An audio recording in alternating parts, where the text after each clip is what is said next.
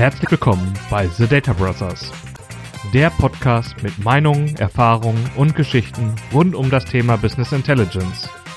Mit Andreas Beversdorf und Markus Wegener.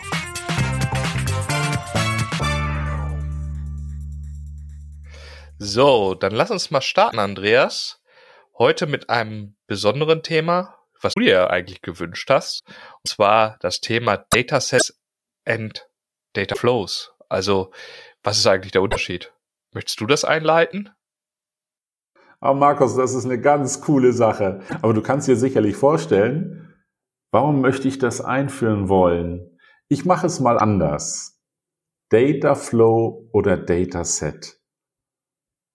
Ich würde sagen, der Kunde hat erstmal überhaupt kein Gespür dafür, warum sollte das ein Unterschied sein und was ist das eine oder das andere. Und ich muss ehrlich gestehen, ich selber habe damit auch insofern immer Schwierigkeiten, weil diese Abgrenzung ist nicht jedem klar. Und das ist auch der Grund, warum wir uns hier treffen. Warum sollte ich das eine nehmen oder das andere? Welches bietet Vorteile, welches bietet Nachteile? Und für mich ist es grundsätzlich immer so, wenn ich die Data Flows benutze, war es bis jetzt in der Vergangenheit immer so, dass es für mich den Vorteil bringt, und so habe ich es den meisten, die das erste Mal damit Berührung näher gebracht, dass ich gesagt habe, das Ganze, was du an ETL machst, also Extraktion, Transformation, Laden, das machst du jetzt nicht mehr auf deinem Laptop, sondern das macht der Cloud-Dienst für dich. Und das war für mich so immer die Abgrenzung, die ich versucht habe, wenn jemand das erste Mal Kontakt damit bekommt und ich ihn nicht gleich mit in den Kellerraum nehmen möchte.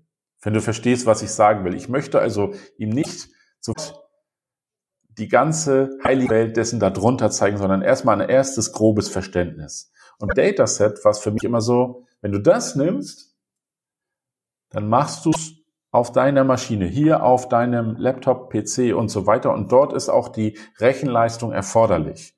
Und insofern haben viele Kunden dann immer das Thema, ist mein ausgestatteter Arbeitsrechner dafür auch noch geeignet oder lasse ich lieber die Finger davon? So habe ich immer diese ersten Kontakt damit versucht näher zu bringen. Das eine ist eher ein Teil, was du in der Cloud machst und das andere eher, was du hier lokal machst. Und jetzt, Markus, kommt was Spannendes. Wenn du das dann in den Service hochlädst, auch das Dataset, dann ist es auch ein Cloud-Dienst. Dann habe ich die meisten verloren. So, und jetzt bist du dran. Wie kann ich die wieder zurückholen? Ja, genau. Bei uns ist es nämlich so, dass wir immer als Startpunkt eigentlich das Dataset sehen. Das ist für die Kunden eigentlich das greifbarste, was sie haben. Ja, ganz einfach, weil es alles in einer Oberfläche ist. Also sie haben ihre Datenmodellierung direkt in der Oberfläche im Power BI Desktop. Sie können darauf ihre Visuals ansetzen, die sie haben möchten. Das ist alles schon in sich stimmig. Was aber für die meisten Leute oder für die meisten Kunden schon immer eine Frage ist, ist, ja, habe ich denn irgendwo keine zentrale Definition für meinen Artikel oder für meinen Kunden, weil wir einfach arbeiten. Wir haben mindestens zwei, drei Datasets, einen für den Vertrieb, einen für den Einkauf und einen fürs Lager und alle sprechen über Artikel, aber eben noch keine zentrale Definition für den Artikel innerhalb der Datasets. Und da wünschen sich teilweise die Kunden eine zentrale Definition. Aber es bringt auch gleichzeitig die erste höhere Komplexität mit sich. Nämlich plötzlich muss ich zwei Prozesse getrennt voneinander modellieren können und es ist auch gegebenenfalls über verschiedenste Personenkreise kommunizieren können, weil ich habe ja vielleicht für die einzelnen Datasets unterschiedliche Ansprechpartner und wenn die trotzdem auf einer zentralen Datenbasis zugreifen möchten, muss auch die jemand entsprechend kontrollieren, erweitern und anpassen. Und es geht eben noch weiter. Aktuell kann ich eben, wenn ich die neuesten Lagerzahlen brauche, das Lagerdataset anwerfen und es werden die Daten aus dem System geladen, wenn es eben ohne irgendeine Zwischenschicht agiert und da ist dann auch schon der neue Artikel dabei. Wenn ich das Ganze aber eben ein, eine zentrale Zwischenschicht reinziehe, was ja im Prinzip die Data Flows wären im Analytics-Bereich, da muss eben auch diese Zwischenschicht aktualisiert worden sein und das muss eben auch jemand kontrollieren. Also für uns ist der Punkt, dass diese Data Flows reinzubringen, ich kann etwas zentralisieren, ich hebe aber die Komplexität für mein Projekt an, um diese Zwischenschicht bereitzustellen. Und das erfordert halt schon einen gewissen Reifegrad, die der einzelne Benutzer haben, weil in seinem Dataset selber ist er erstmal ziemlich frei.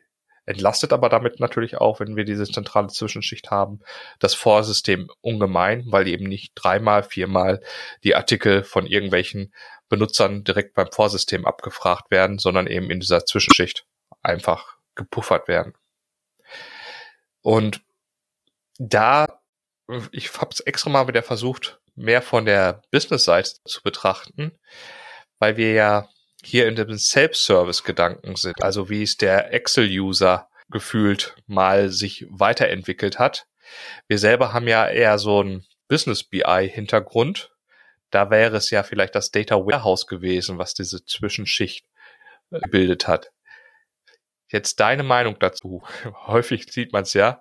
Ist ein Data Flow ein Data Warehouse Ersatz?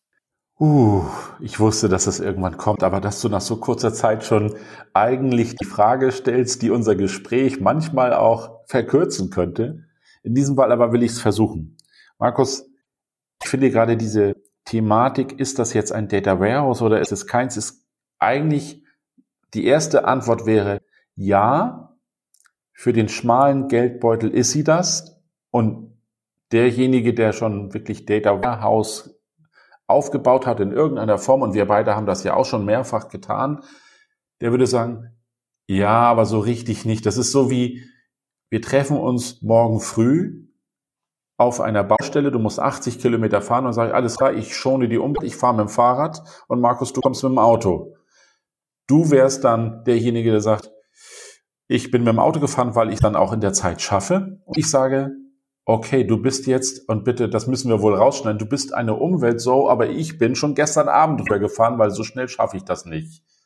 Also insofern, ich will das mal so sagen, Data Flows sind wirklich keine schlechte Sache, aber sie erhöhen Komplexitätsgrad und sie ermöglichen natürlich eine gemeinsame Datenschicht schaffen, die viele dann wieder nutzen können. Da hat Microsoft natürlich einen Weg versucht zu schaffen mit diesen sogenannten Common Data Model Standardentitäten, dir so ein bisschen Anschubhilfe zu geben, dass du diese Komplexität so ein bisschen verlierst, finde ich. Dass du nicht Angst hast, das zu benutzen, trotzdem lösen sich diese einzelnen Bausteine, die du eigentlich so toll in Power BI hast, lösen sich wieder in eine Bausteine auf für mich.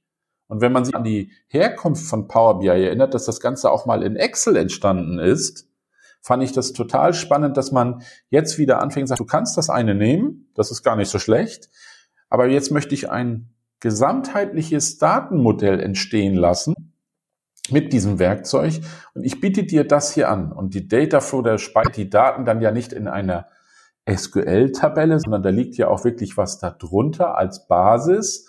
Und das ist für mich so etwas, was ich aber leider nicht anfassen kann. Und deswegen zwar weiß ich, was da drin steckt, aber ich kann nicht rein in diesen Raum. Ich stehe immer kurz vor der Box. Ich kann höchstens den Knopf sagen, mach mir den ETL-Prozess und zeig die Ergebnisse, die sind dann da und wie man das ja so modern sagt, existiert, die sind da, die kannst du jetzt benutzen, aber ich darf nicht in diesen Raum rein, da wo es eigentlich wirklich passiert. Und Markus, jetzt hätte ich dich gefragt, was ist denn in diesem Raum? Ja, ich habe zweierlei Sachen, weil du es gerade gesagt hast, wir kommen aus Excel-Welt.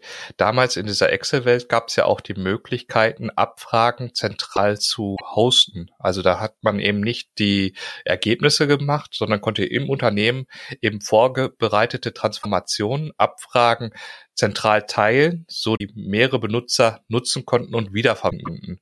Ist etwas, was in der Übergang Richtung Power BI leider entfallen ist aber dafür gibt es eben diese Data Flows. Bei den Data Flows auch ganz interessant zu betrachten, sind es natürlich wirklich diese einzelnen Abfrageergebnisse, jetzt von der Begrifflichkeit, ich würde mal sagen, es ist noch kein semantisches Modell. Also es besteht zwischen den einzelnen Abfragen und Tabellen, die wir da haben, noch keine Beziehung. Also ich habe meine Artikel da, ich habe meine Kunden da, aber ich habe noch keine Beziehung zu meinen Faktendaten. Die stehen da auch als einzelne Tabellen, sondern das ist ja der nächste Schritt, der dann kommt, wenn ich in das Dataset reingehe, dass ich eben in diese verschiedensten Tabellen aus dem Dataflow reinlade und dann in diese Beziehung bringe und damit erst dieses semantische Modell aufbaue.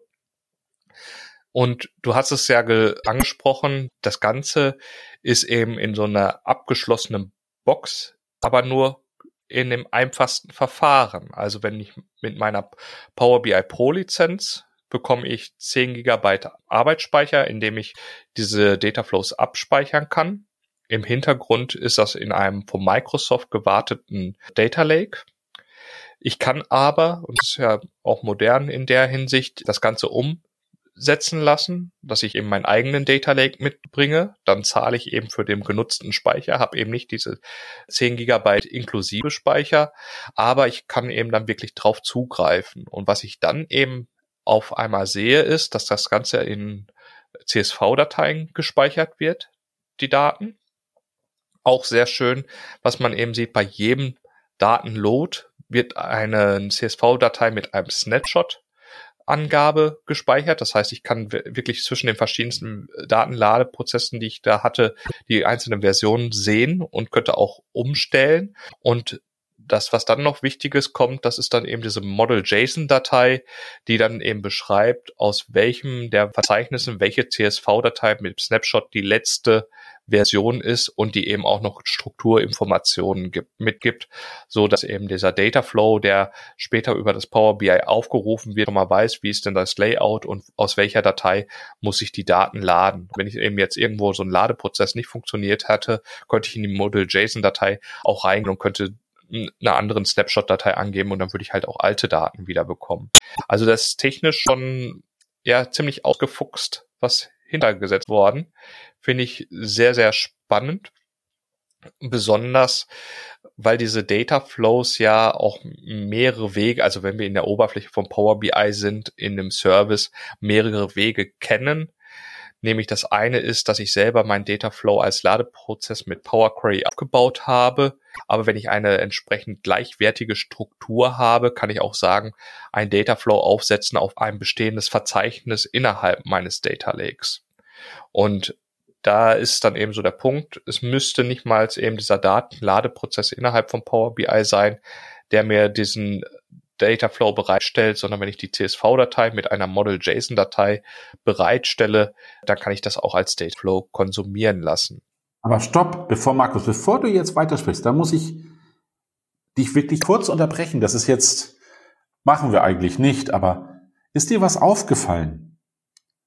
Wir reden die ganze Zeit über unser cooles Self-Service-Tool. Und du bist jetzt ganz schön, du, du sitzt am Verteilerkasten gerade.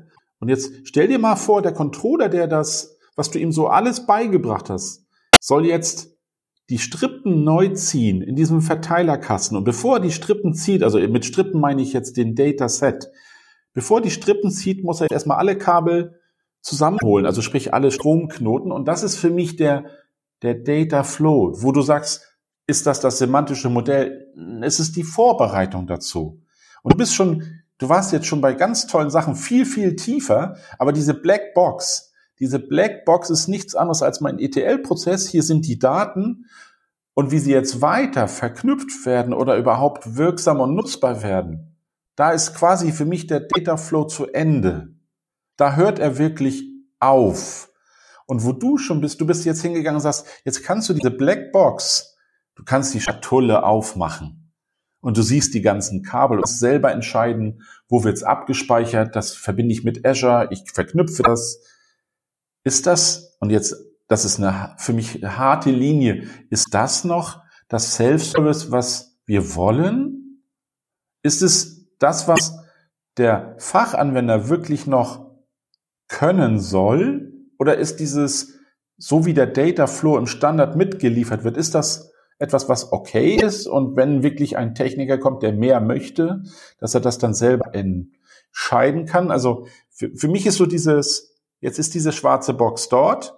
Ich habe die Daten damit laden lassen, also der Dataflow ist super mit allem, was da, ich weiß, da ist viel drin. Das ist so wie beim vorkonfigurierten PC, da ist eine Grafikkarte drin, Mainboard, alles toll, habe ich nur grob definiert. So ist es hier auch.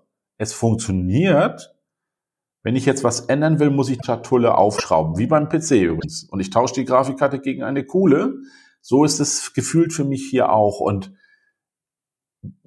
ich bin dann aber nicht mehr, das, das ist für mich nicht mehr das, was anschalten und funktioniert, sondern da bin ich dabei, Jetzt kommt der Schrauber mit dem Schraubendreher und will doch mehr. Aber das ist nicht mehr Self-Service.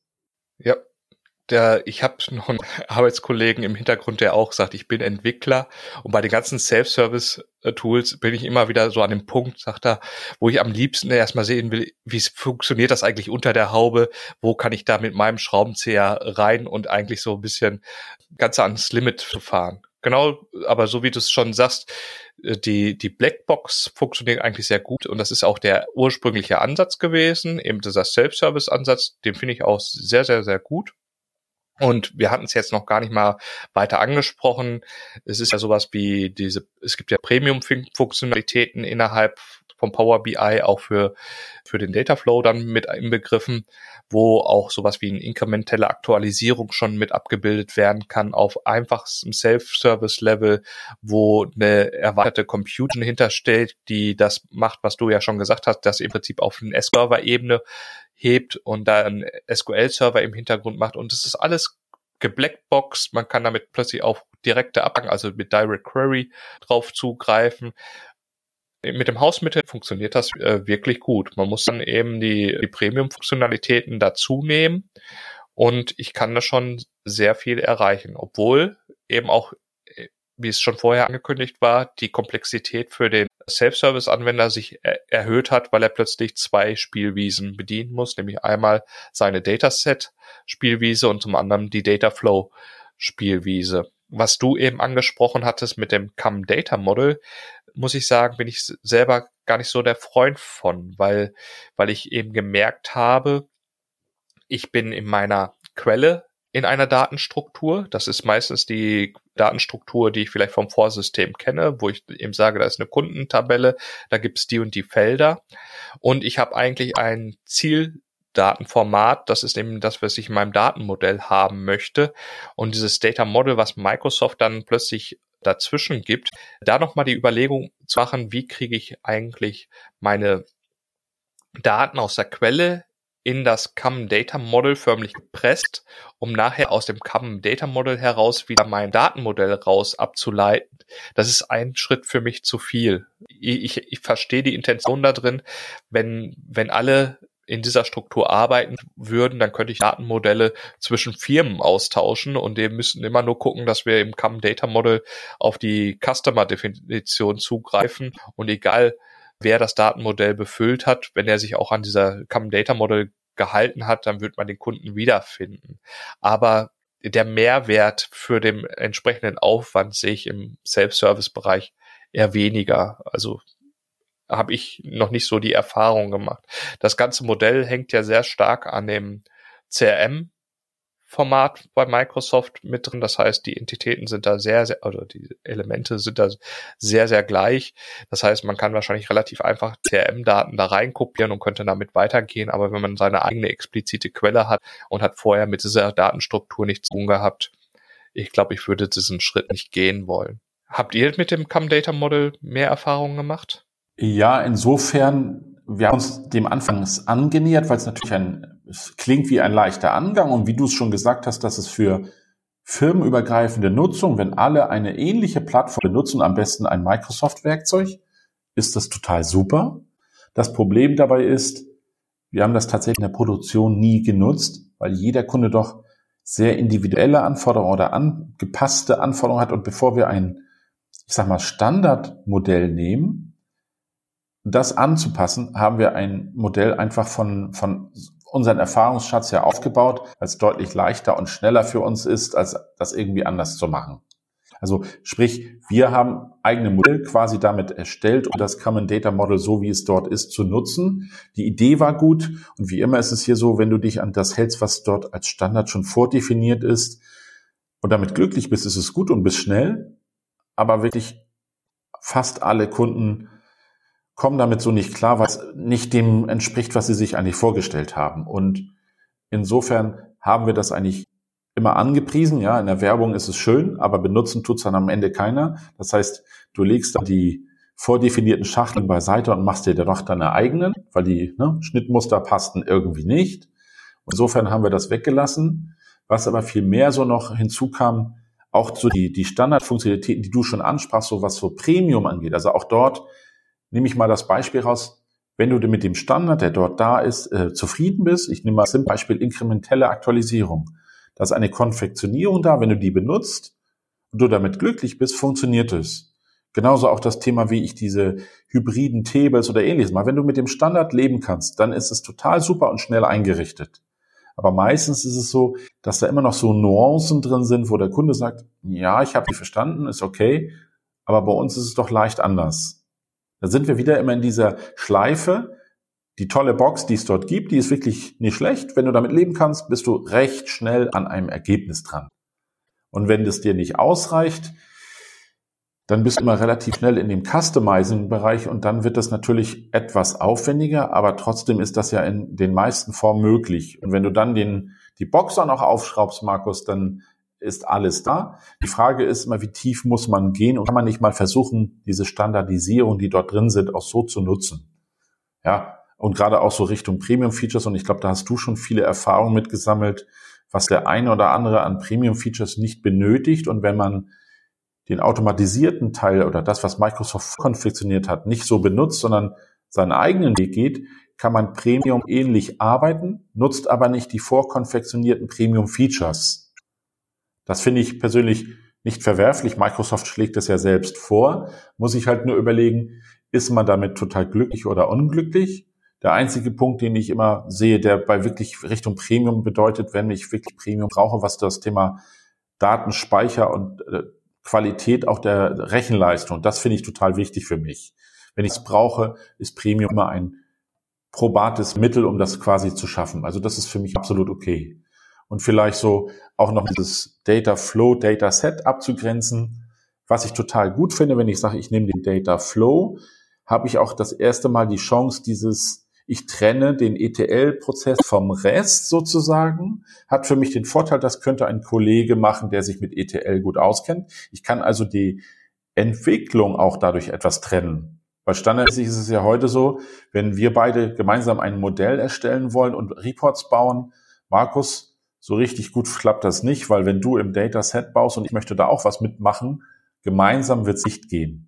Also, wenn wir den ETL-Prozess rausziehen können, was funktioniert, ist es total super. Du kümmerst dich um das Datenmodell und Report, dann haben wir quasi schon zwei parallele Prozesse. Und dafür ist es zum Beispiel auch gut. Persönlich finde ich das gut. Außer dass halt die Data Flows vielleicht nicht auf deinem Rechner laufen, sondern in der Cloud. Und wenn man damit leben kann, funktioniert das wirklich gut. Und wenn Microsoft nicht gerade wieder eine 9 Uhr Servicezeit hat, ist es von der Warte her auch da. Ja, weil da bin ich natürlich nicht mehr mit meiner Rechenpower dran, sondern ich muss mich darauf verlassen, dass der Dienst da ist und das klappt ja auch wirklich nach den Anfängen jetzt mittlerweile ziemlich gut, muss ich ehrlich sagen. Also Erfahrung dazu es zu nutzen ist gut.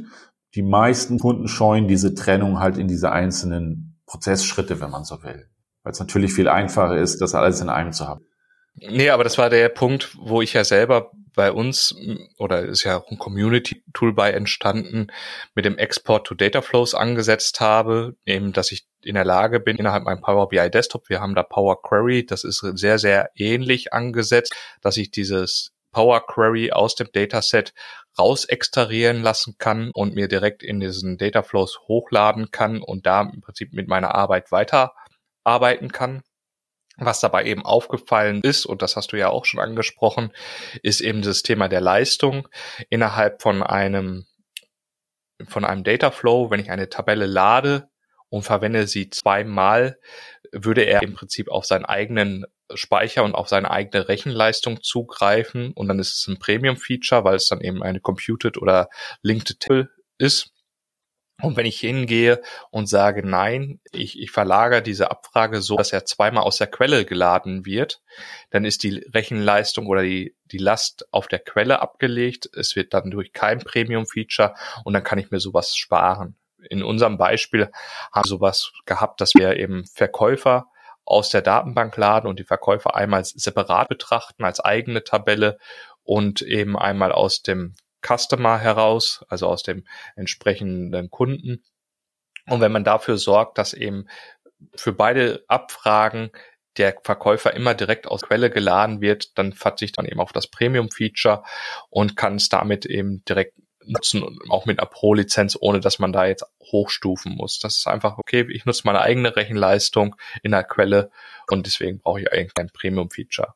Und genau, das ist, das sind eben so ein paar interessante Sachen. Es ist eben mit Power Queries sehr, sehr gleich. Daher findet man auch Anleitungen im Internet, man mit Datenquellen arbeiten kann, die vielleicht gar nicht im Dataflow aufgelistet sind. Die, die funktionieren einfach, weil die Abfrage-Engine im Hintergrund die gleich oder ähnliche ist. Das heißt, das kann man nutzen. Aber ein Aspekt, den ich jetzt noch sprechen wollte, ist der Punkt, wie teilt man eigentlich sowas auf? Weil da haben wir uns sehr viele Ge Gedanken in der Vergangenheit zugemacht. Bei uns, wir haben das Ganze mal in einem Art Multimandanten-Szenario angesetzt. Und das für den einzelnen Mandant, den ich habe, habe ich einen relativ klaren Dataflow oder einen Datenladeprozess modelliert. Das heißt, ich weiß, welchen Kunden ich mit welchem Verkäufer innerhalb der Mandantdaten zusammenstellen kann. Aber ich das plötzlich über mehrere Mandanten gemeinschaftlich in ein Datenmodell machen soll, da müsste ich halt sehr stark iterieren. Und da würde eben die Komplexität des Datenladeprozesses sehr lange.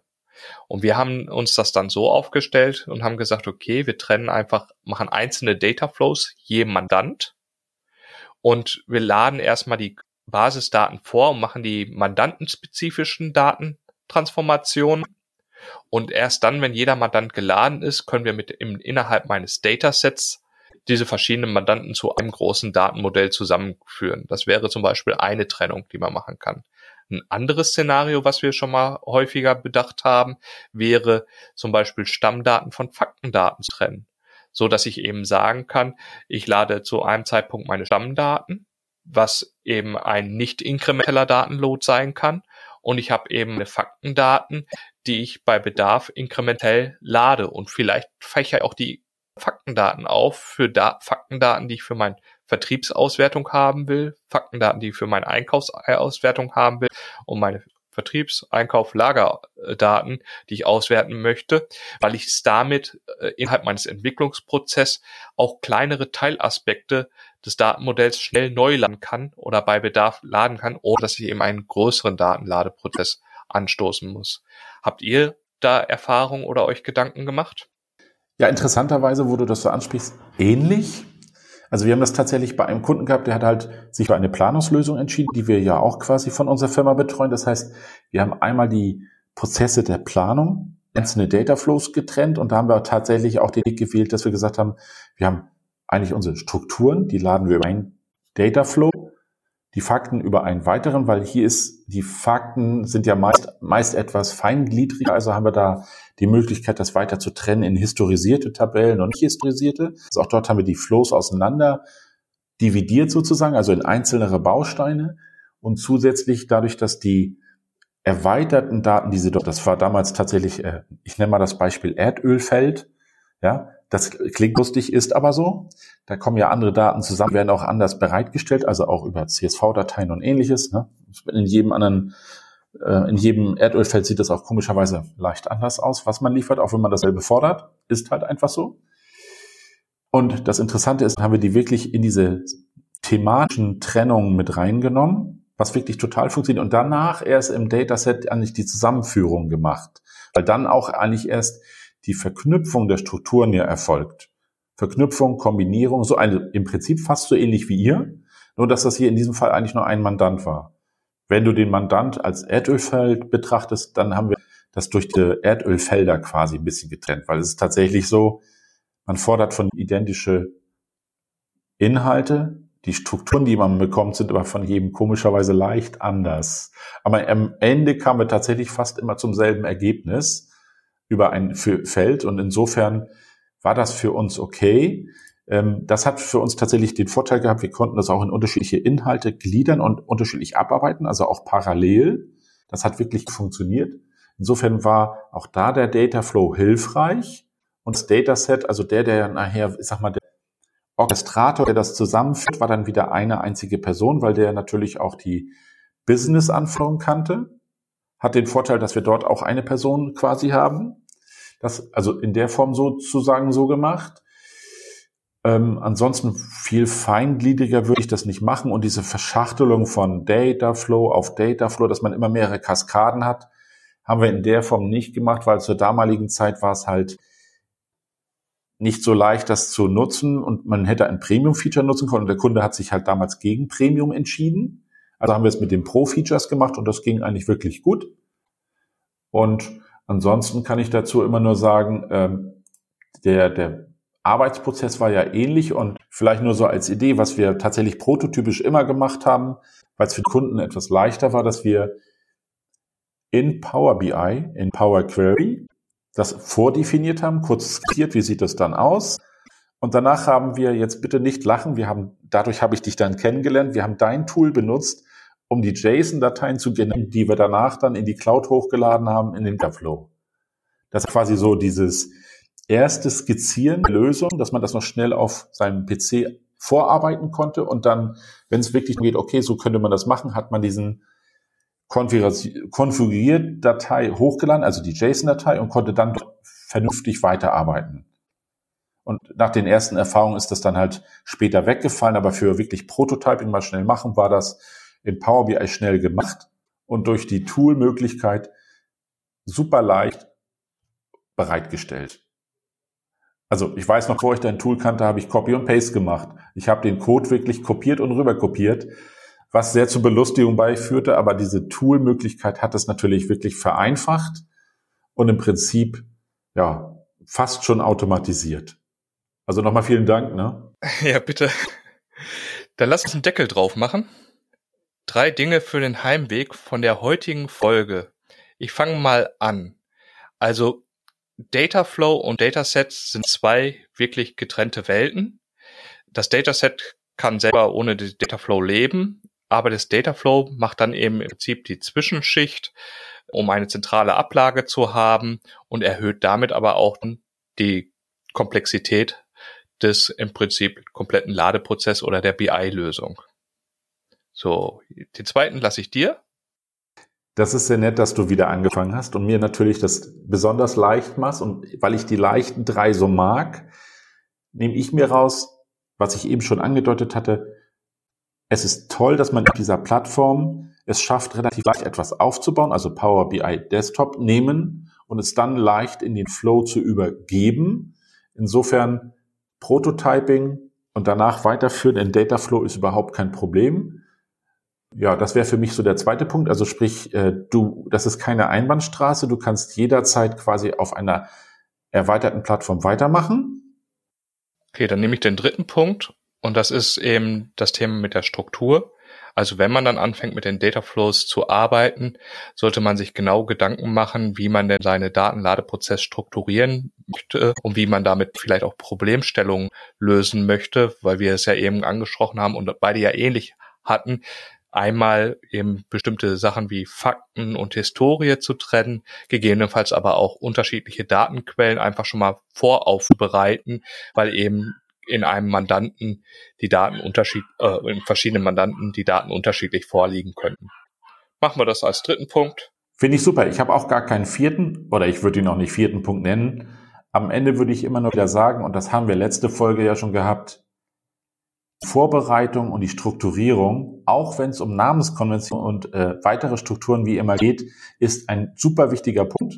Dann kann auch Self-Service in welcher gearteten Form auch immer wirklich schnell und produktiv klappen. Gut, dann bis zum nächsten Mal. Bis dann, Markus. Das waren The Data Brothers. Wir hoffen, dir hat diese Folge gefallen und hinterlass auch eine positive Bewertung, egal wo du uns hörst. Abonniere Kanal, um keine weitere Folge zu verpassen. Bis dahin, alles Gute von Andreas und Markus.